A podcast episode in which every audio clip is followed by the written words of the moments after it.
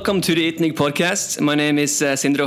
I'm with ITNIG. Uh, today we have the first uh, podcast of 2017, uh, and that's why we're going to discuss Barcelona and the tech industry uh, in, in the city because uh, it's, it's natural. We're, we're at the beginning of the year, and uh, there's a lot of good things coming ahead. There's al already a, a, bunch of things happening in 2017 already, but uh, we have with us two guys, two smart guys as always, uh, to discuss uh, the new year. Uh, first, Scott Mackin, editor editor of Barcinno and founder and CEO of Bourbon Creative. Thank you for coming. Oh, thanks for having me. Happy New Year. Happy New Year.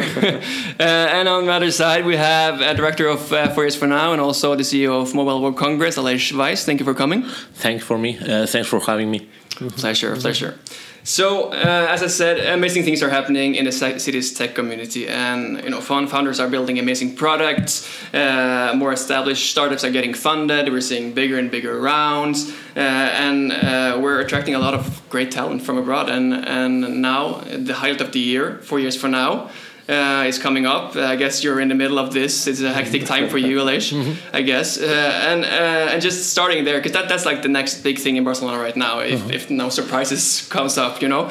Uh, this is like the big thing every year. Uh, but how can we get the four years from now vibe to to stick? Okay. The whole year. What do you think, mm-hmm. Aleix? I think this year we are going to celebrate the fourth edition of Four Years from Now. Uh, that is mandatory to do a celebration, you know, because in our name we force ourselves that every four years we need to do something special. Right. And I think that the most special thing for this year is that what we see at the next edition in next February of Four Years from Now is that we will have a lot of startups and a lot of companies, traditional ones if you want, that they are not belonging to the tech sector anymore. Right. I mean, digital transformation, and especially startups that we see here also in Barcelona, they are doing a pivot to just not be a B2C startups anymore. And a lot of startups are focusing business models on the B2B space mm. because corporates are looking for innovation, are looking for digital solutions. And I think that every time is more and more understood by the corporate side that they that cannot do it in house. They need to look for outside, for partnership, and partnership with companies that they are not used to. Mm-hmm. They're, they're, not traditional, if you want, ICT suppliers of the big right. corporates.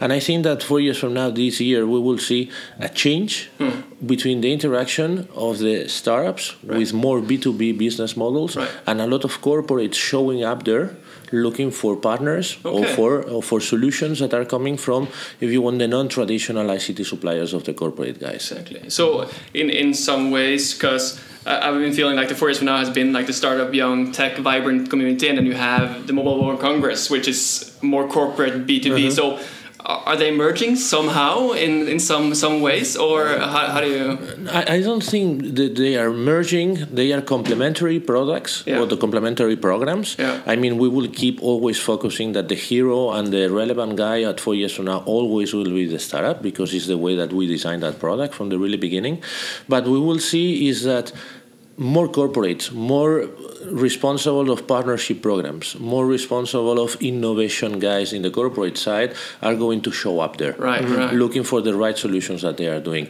That means that we are even more complementary to what is going on at Mobile World Congress. Exactly. That is terminals, is backends for networks, is big guys selling big equipment and new generations of networks. But we have, if you want, this fresh new innovation coming from the startup world that every time more and more is not just these weird young guys doing weird things under the radar. Right. If not anymore, is a guys that we need to talk with and is a guy that we need to partnership with. Right. And that right. I think is a big step that we we see in the last four years. Exactly, and mm-hmm. and, and Scott, uh, every year before four years from now, you can see you can go into Google Analytics and see the Barcinno blog without mentioning numbers. it's spiking, you know, yeah. it's spiking. This is uh, definitely our busiest our busiest season. Yeah. Uh, the Mobile World Congress four years from now coming here. All eyes uh, in the in the tech and startup world are on Barcelona. Um, we've we've been fortunate enough to witness the growth of four years from now. Uh, you know, this is the, the fourth edition, so mm-hmm. we are coming up four years later, uh, which is which is fantastic fantastic. The first year was really kind of um, a Spain, uh, more mm-hmm. Spanish audience, Spanish startups, kind of a who's who, but but of Spain. It was kind of a seeing old friends from Madrid coming in, and it was it was uh, very friendly to the now, which is kind of this um,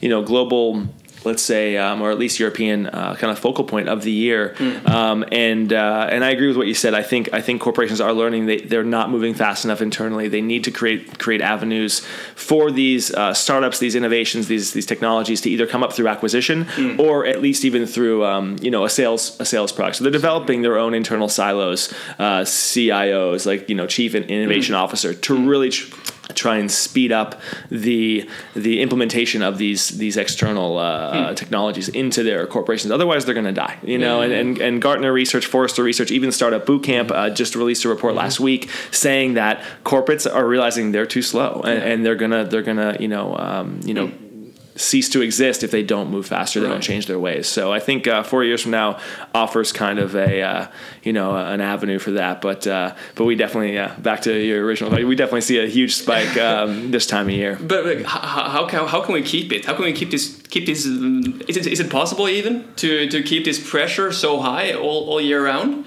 Do you think?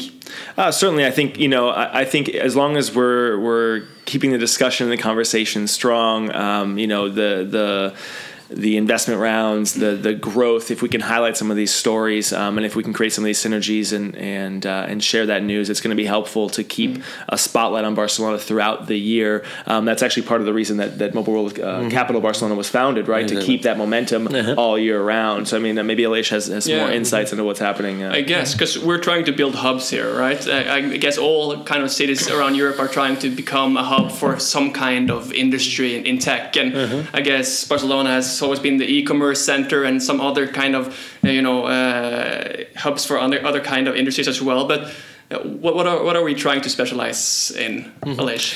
I think my uh, my vision or the vision that we share in our team is that in the next four or five years, it's going to be a dramatic loop in some four or five uh, communities or hubs around cities in Europe. I mean, the the Silicon Valley or the European version of Silicon Valley is going to be four or five hubs, verticalized in several one two sectors. I don't know if sectors technologies, sectors slash technology. Yeah. Uh, nowadays, I think Barcelona, it depends how type of report you look for, it will be the fifth. London ahead, you have after that Berlin, Paris, Amsterdam, and Barcelona is there, maybe Madrid later. But the question is that nowadays, when you see the, the, the KPIs of that ecosystems, depends on the report, things change. That means that there is not a dramatic gap between each of them. Hmm. What I see is that it's going to happen something at the Champions League. It's hmm. going to be like five cities that yes or not they are going to fight to be on the final. Mm-hmm. And it will be the others that they are lucky enough they will be at the semifinals. Mm. And how that is going to happen because corporates are going to enter into the game.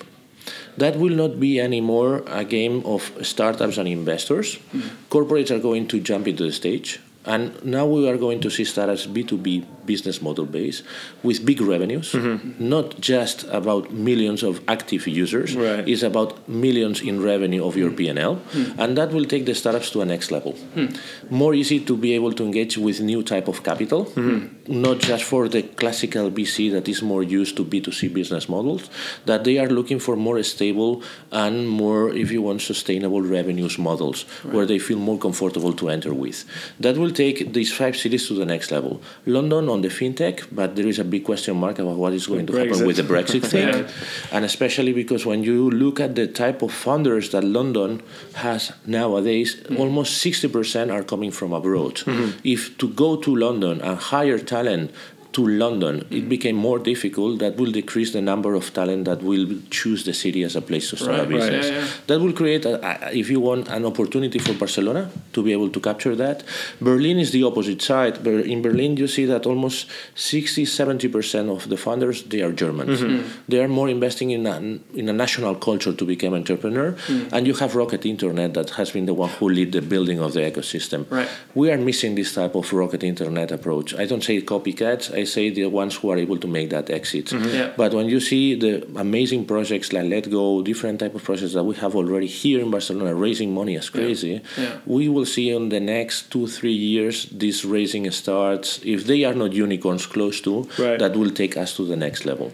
That is my my Yeah. thought, my vision. What Right. is going to happen on the if you I can say in the next four years. Yeah, yeah, yeah, yeah, of. Uh, and I think is, is, is, is what Barcelona needs to be focused. Yeah, exactly. Is, is, is the, the strategy that Barcelona needs to follow to be sure that we became the Barcelona Football Club, not just on the on the football space, on the soccer space, also on the on the digital side. Yeah. Sure. No, definitely. And you're, Uh, you're, you're nodding. Uh, I guess you're, you're agreeing. But like the startup we have now, the, the the biggest companies that are like raising the biggest rounds and uh, by some measures having the most success, it's consumer-facing products. So, Scott, can you think of any like B2B companies that are like up and coming or? You know, there there was one that just made a big splash in the, in the past few weeks. It's TravelPerk. Um, I think that they have a very very interesting business model into a yet untapped um, B two B space that is still very traditional. It's still very fragmented. It's still very analog. Um, so, it, it- essentially, TravelPerk, what they're doing is they're trying to disrupt uh, business travel, right? So so the guys who are traveling, you know, 180 days out of the year, they're they're Right. living out of a suitcase in hotels.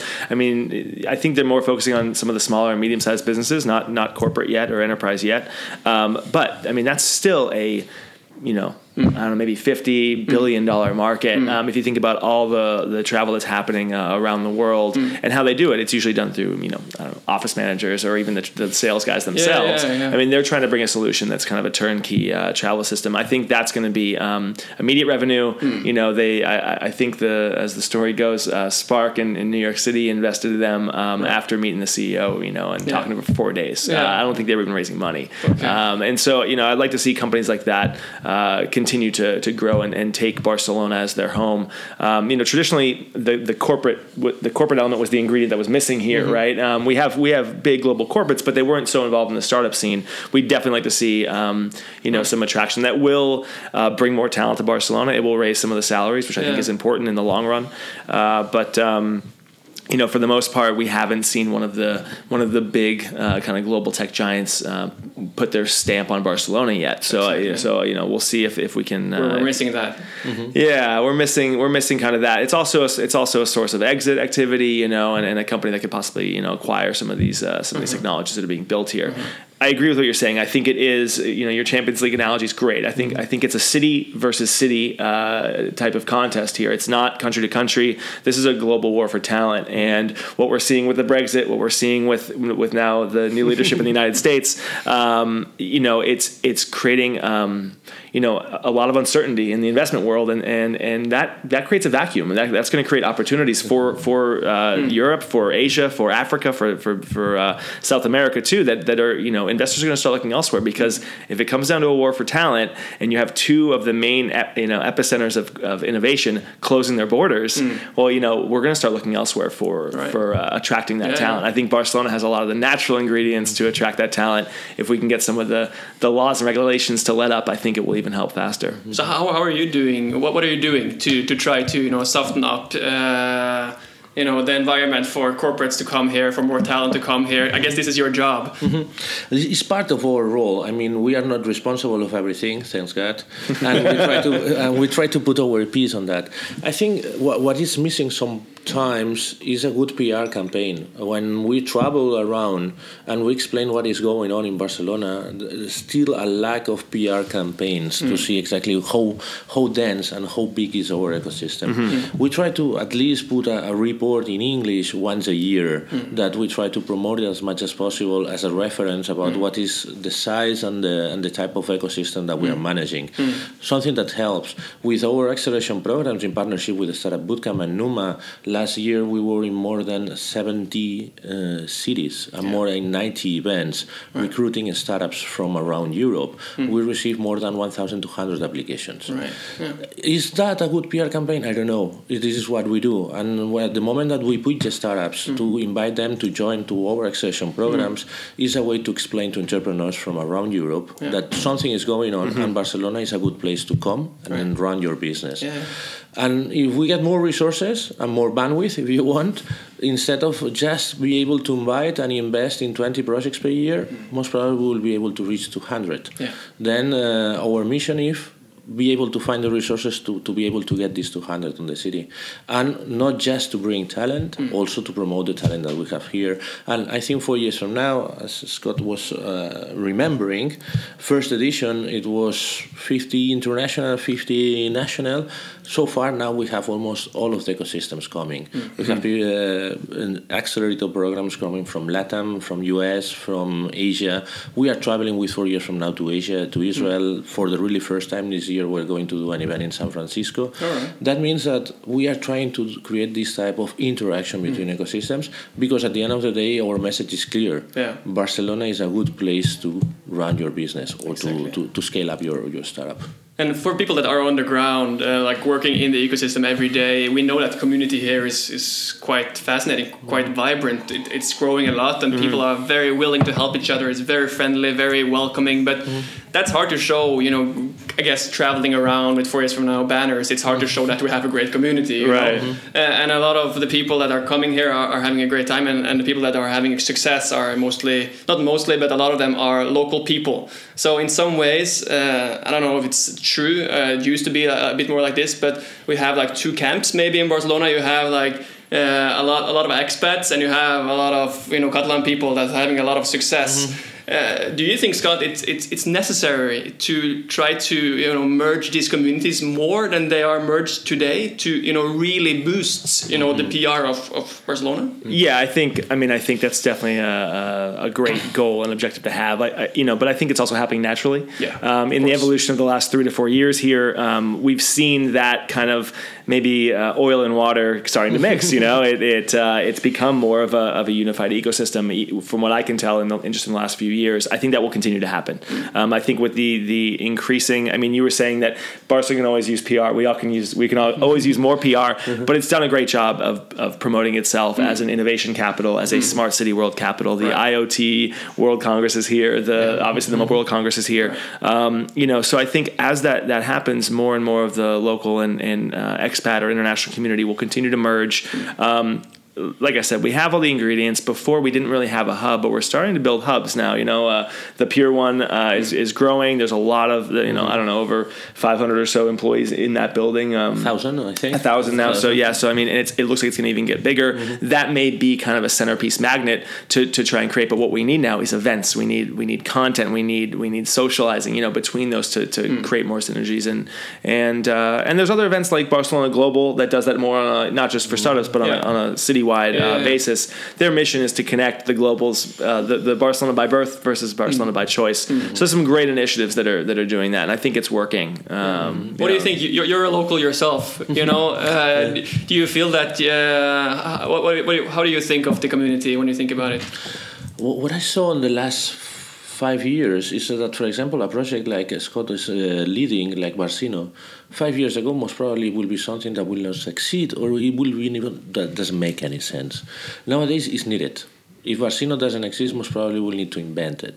We need something like is, for example, scouting, promoting the ecosystem in English because it's the natural language if you want to get international. Mm-hmm. And I don't know what are the, the, the, metrics of the people who are reading your newsletter and are following you. But for sure, there are people that is from Barcelona, oh, or, yeah. or, that they are browsing or reading you from Barcelona yeah. because they are expats here, mm. that they are living in Barcelona and are using your channel. And the other way around is something that sometimes I used to send it to someone mm. outside to mm-hmm. say, this is what is going on. Yeah.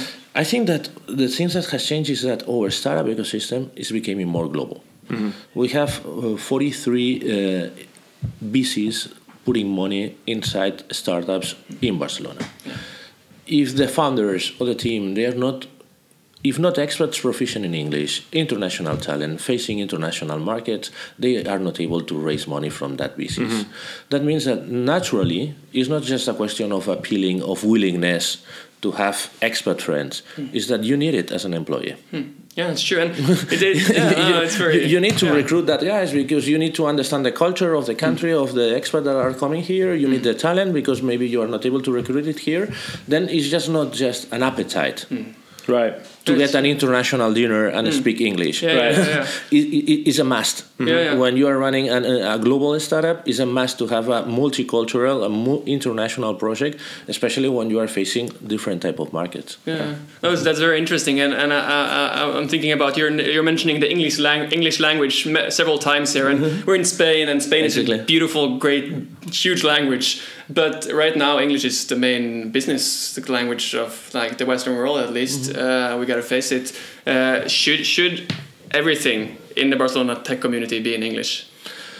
I, I think both. I mean, yes, English has to be a natural language, and everybody on the digital community has to be proficient or able to have, I don't know, in the right level of English to work in English environment.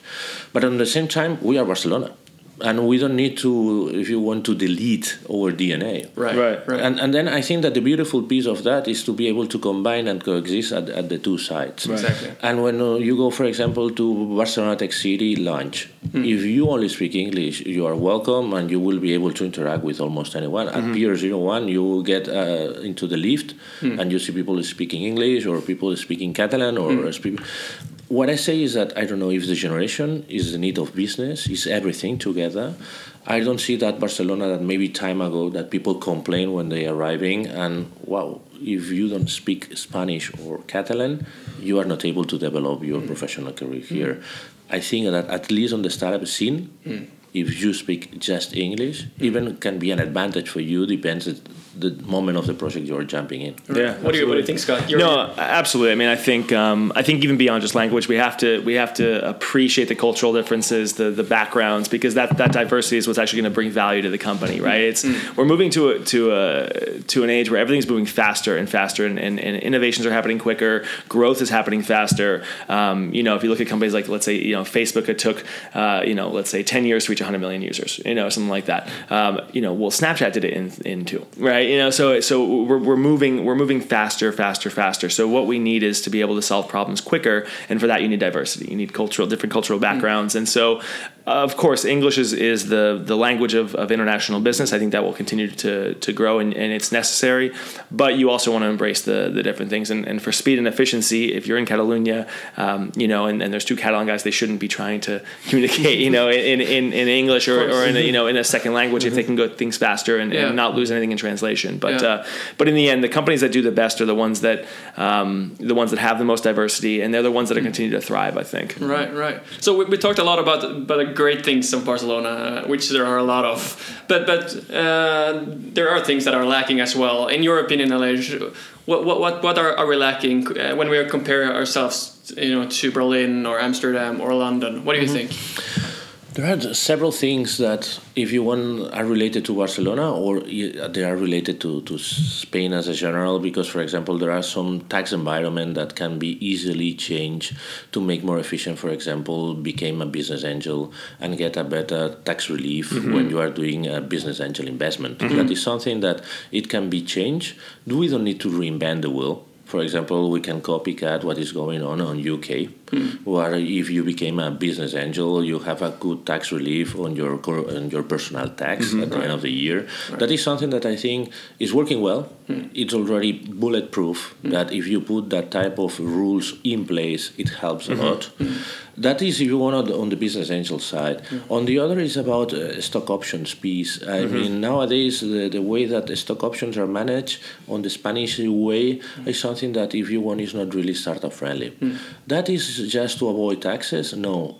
Stock options is a really powerful tool to keep the talent engaged into your project. Mm-hmm. Sometimes the salaries you can offer in early stage startups are not the most competitive one if you compare to, Absolutely. to, mm. to corporates. And the way to engage your team and be sure that they are fully committed to the project and they are not going to leave for a better salary is to offer them a stock option plan. Exactly. But the worst thing is that even I have a low salary, you give me stock options, and now I have to pay taxes for the stock options I receive. Yeah. Then the business is horrible. Yeah. Or the sacrifice that they are asking for you, especially in early stage, that you don't know if that stock options ever in your life is going to make some money out of Yeah, it Right. exactly. Huh. that is not really startup friendly. Yeah. And I think that we need to design, if you want to stock options, maybe related only to the startup space and not for the corporate space, that can be helpful for that. Mm-hmm. And especially when you go to international investors, the stock option plan is something that is asked because especially for the key people on the project they really want to be sure that they are going to stay Right. there for the next year and keep getting the product better Right. and getting the, the startup to the next level Yeah, yeah. that is something the other is about uh, visa how easy is to land in barcelona and get the permit to work not just to visit because visit is quite simple the other is how simple and how fast is the way to plug into Barcelona ecosystem and be able to get a visa to work. That I think always there is a room of improvement and it's something that maybe we can consider to do it better. Right. And the other is, is if you want the amount of space and the raising of the rental cost of apartments. If that trend that we see on this last year, it gets every time more and more uh, strong, it can be talent adverse. Mm-hmm. The fact that yes, there are good projects in Barcelona, it's a nice place to live, but really expensive to stay there. Mm. It can be something that makes more difficult for mm. entrepreneurs and founders getting the talent coming Definitely. to Barcelona. Right, right. Yeah, Scott, you you you have been uh, you you went to to university in Boulder, like Mm-hmm. a huge startup community in the U.S., and also you started your first company in the West Coast in the U.S., where everything is happening, everything. Mm-hmm. and uh, what do you think when you're comparing to other places, Barcelona? Uh, I, I would agree with a lot of things uh, Aleix said. I think I think the the stock options issue and, and the exit tax that, that's placed on uh, vested shares. So so if you were to be an early employee or co-founder and you were to leave Spain, you actually have to pay taxes on unrealized gains, meaning you have to pay taxes on the on the, the current valuation of that Yeah, of your of your options. Um, and you haven't even cashed out yet. So, so there are some adverse effects for the stock options plan. I think that is uh, something that could be easily fixed. Um, the the visa problem, I'm, I went through myself here. I'm, I'm, I did the entrepreneurship in residence. I'll be the first one to say it's not perfect. Uh, it, it, it's painful. It's time consuming. However, three years ago it didn't exist. So I'm very grateful that it exists. You know, and I'm I, you know it's as much as I might be cursing under my breath every time I have to go to the NIE office and I produce these these documents. Um, I'm grateful that it, it allows me to stay in Spain and, Right. and, and, and and create a company in Spain. And so I think um, I think we're moving in the right direction, right? I mean, it's it's it's a it's sometimes it feels like a slow battle, but we're getting there, right? Um, that'll be crucial in attracting talent. We'll be we'll be opening up those those opportunities. The other one is is give the companies a runway, right? Reduce the subsidy. I mean, add subsidies. Um, give incentives to hiring. Uh, make it easier to fire people. You know, m- make it so it's um, the first year or two in business isn't as painful as it is now, right? The autonomous fees are high. Um, the the the SALAs you have to start paying taxes, you know, revenue or, or not. So, um, you know, I think that's one of the differences I've seen between the U.S. and and and uh, Spain or Europe in, in general is um, there's a lot more incentive incentives and subsidies for early early businesses, right? So, uh, what Spain does really well is they have a lot of grants and opportunities to get um, you know to get uh, some extra funding on very good uh, terms and, and rates with uh, you know programs like ENISA or CDTI. You know, I think these public-private partnerships are fantastic. Um, they also invest in the fund of funds to spur innovation, so they'll they'll create uh, uh, funds for VCs to tap into. Um, so I think it's definitely um, you know heading heading into a more favorable uh, community. But even if you compare it to France, France has better uh, incentives to, for early hiring Okay. uh, than than Spain does, and I think there's some some great programs that could be implemented fairly easily here uh, to boost uh, early startup growth and create jobs. And, and that's what's happening. But I think we can even go faster. Yeah, yeah. And and you mentioned uh, or Scott mentioned earlier that uh, we, we we should have have one of these big global companies come to Barcelona. Like that's what that's one of the things we're lacking. Like a big Facebook or Google or uh, the HQ of Airbnb or some something like this. But uh, is do you think that uh, uh, you know the state and, and the local government has had this clash with some of these companies, Uber, Airbnb, where we're struggling a bit with some of these sharing economy platforms or collaborative economic platforms? Is this something that we need to to settle uh, before getting some of these bigger companies here? Do you think, Aleix? I mean, yes and not. I mean, I have my, my hard divide. I mean, if I don't know, Facebook is landing in Barcelona with a big R and D department. If I was an entrepreneur, I will start to be worried, because that most probably that will create is a lack of talent and the increase of the salary of developers. Then, I don't know if suddenly Facebook is looking for a thousand engineers in Barcelona, and I'm running a startup. I don't know in artificial intelligence. I will start to be concerned about if these guys are landing here because most probably my engineers, some of them will resign, or if not, the salary of my engineers is going to increase. Mm-hmm. Then yes, to come big corporates, especially the R&D departments, the ones that has value, all that. Uh, we need the tech guys from Facebook and Google of course they are sexy and, uh, and appealing to come but with digital transformation, there are so many companies nowadays that we can consider non-tech that they are looking for talent. Mm-hmm. That maybe that is for me a better bet, especially if we believe that we're going to be verticals at some point. Mm-hmm. And maybe it's better to get I don't know R and D and innovation or digital departments from Nestle as we have, or for fast-moving consumer goods that mm-hmm. we are able to get retailers mm. focusing innovation on digital space right. in Barcelona, for example. Mm. That for me will be really much more a smart strategy right. because we can create this pole of attraction where we have the startups on the retail e-commerce mm-hmm. space the investors that they understand mm-hmm. that business the talent that are coming to barcelona because they know a lot right. about that and the big guys on that space that they see that the digital strategy of them mm-hmm. yes or not they need to need an antenna in barcelona yeah. that for me will create the right ecosystem right. and about the second piece of your question about what we need to do regarding sharing economy uh, we need we need to, we need to take a step forward. I mean, nowadays we are at some point doing a regulation by no. That I think is on the short term. I think that the, what is needed is a deep discussion with all the people that is at some point will be affected. But no and ban things, I think, is a short term reaction. Right. And what I would like to see is that yes, on the meantime, we say no because we need time to design what is the sharing economy landing in our city. Mm-hmm. But that that type of thought and that type of uh, work has to be done mm-hmm. because at the end the answer has to be yes, mm-hmm. but under that rules. Right. right, right. Now we are on the no. And I hope that on the next years, and not really far away, we're going to say yes, but that is the type of rules mm. in Barcelona if you want to run your sharing economy business. Exactly. So uh, we're running a bit out of time, uh, but mm-hmm. to, to end it on a high note, uh, we're in the beginning of a, of a, of a new year. So I just want to ask you uh, one company, like seed stage company in Barcelona, if you have, if you believe in one company, uh, like let, let us know like give some pr to a cool company so Aleix, if you would pick one company like early stage company in barcelona to really prosper in 2017 who should we look for it's a tough question because we invest in 20 startups already and 41 on the last, and then I uh, will say somebody that we have at some point some interest and conflict of interest.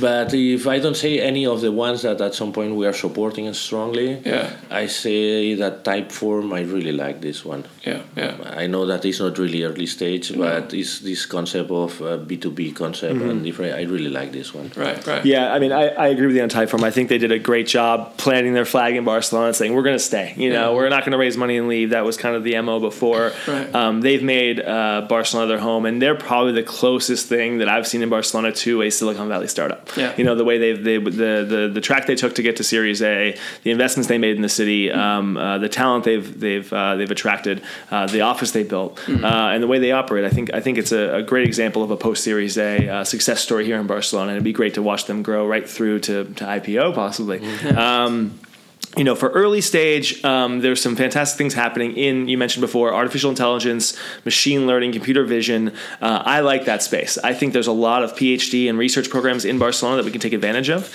Um, and, uh, and we're seeing a couple companies now coming up, you know, year one, year two. Uh, one, one, um, and, and, I'm going to be biased because I have two two clients in this space. One is um, oh, everybody's here no real answers. one is one is Compyte. I think they're doing fantastic uh, in the, in the SaaS uh, field. They have a, a, a proprietary technology that tracks your competitors in real time. Mm-hmm. Really, no one else can match their their uh, their core, uh, uh, their technology there. And now they just got into 500 startups in Silicon Valley, so they're getting accelerated kind of simultaneously here in Barcelona and uh, mm-hmm. and in San Francisco.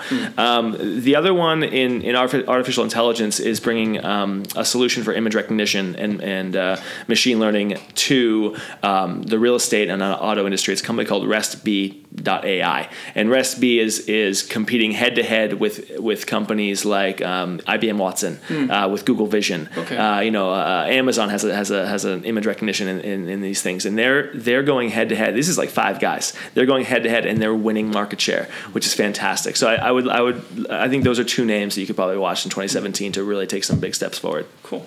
All right, Aleix, Scott, thank you so much for coming. Pre- pleasure having you both Thanks here. for having us. This is great. Thanks. Uh, this was uh, the Itnig Itnig podcast. Uh, my name is uh, Sindre Hopland. Uh, be sure to check out uh, the podcast on iTunes, on YouTube, uh, on all the social channels of, of Itnig. Thank you.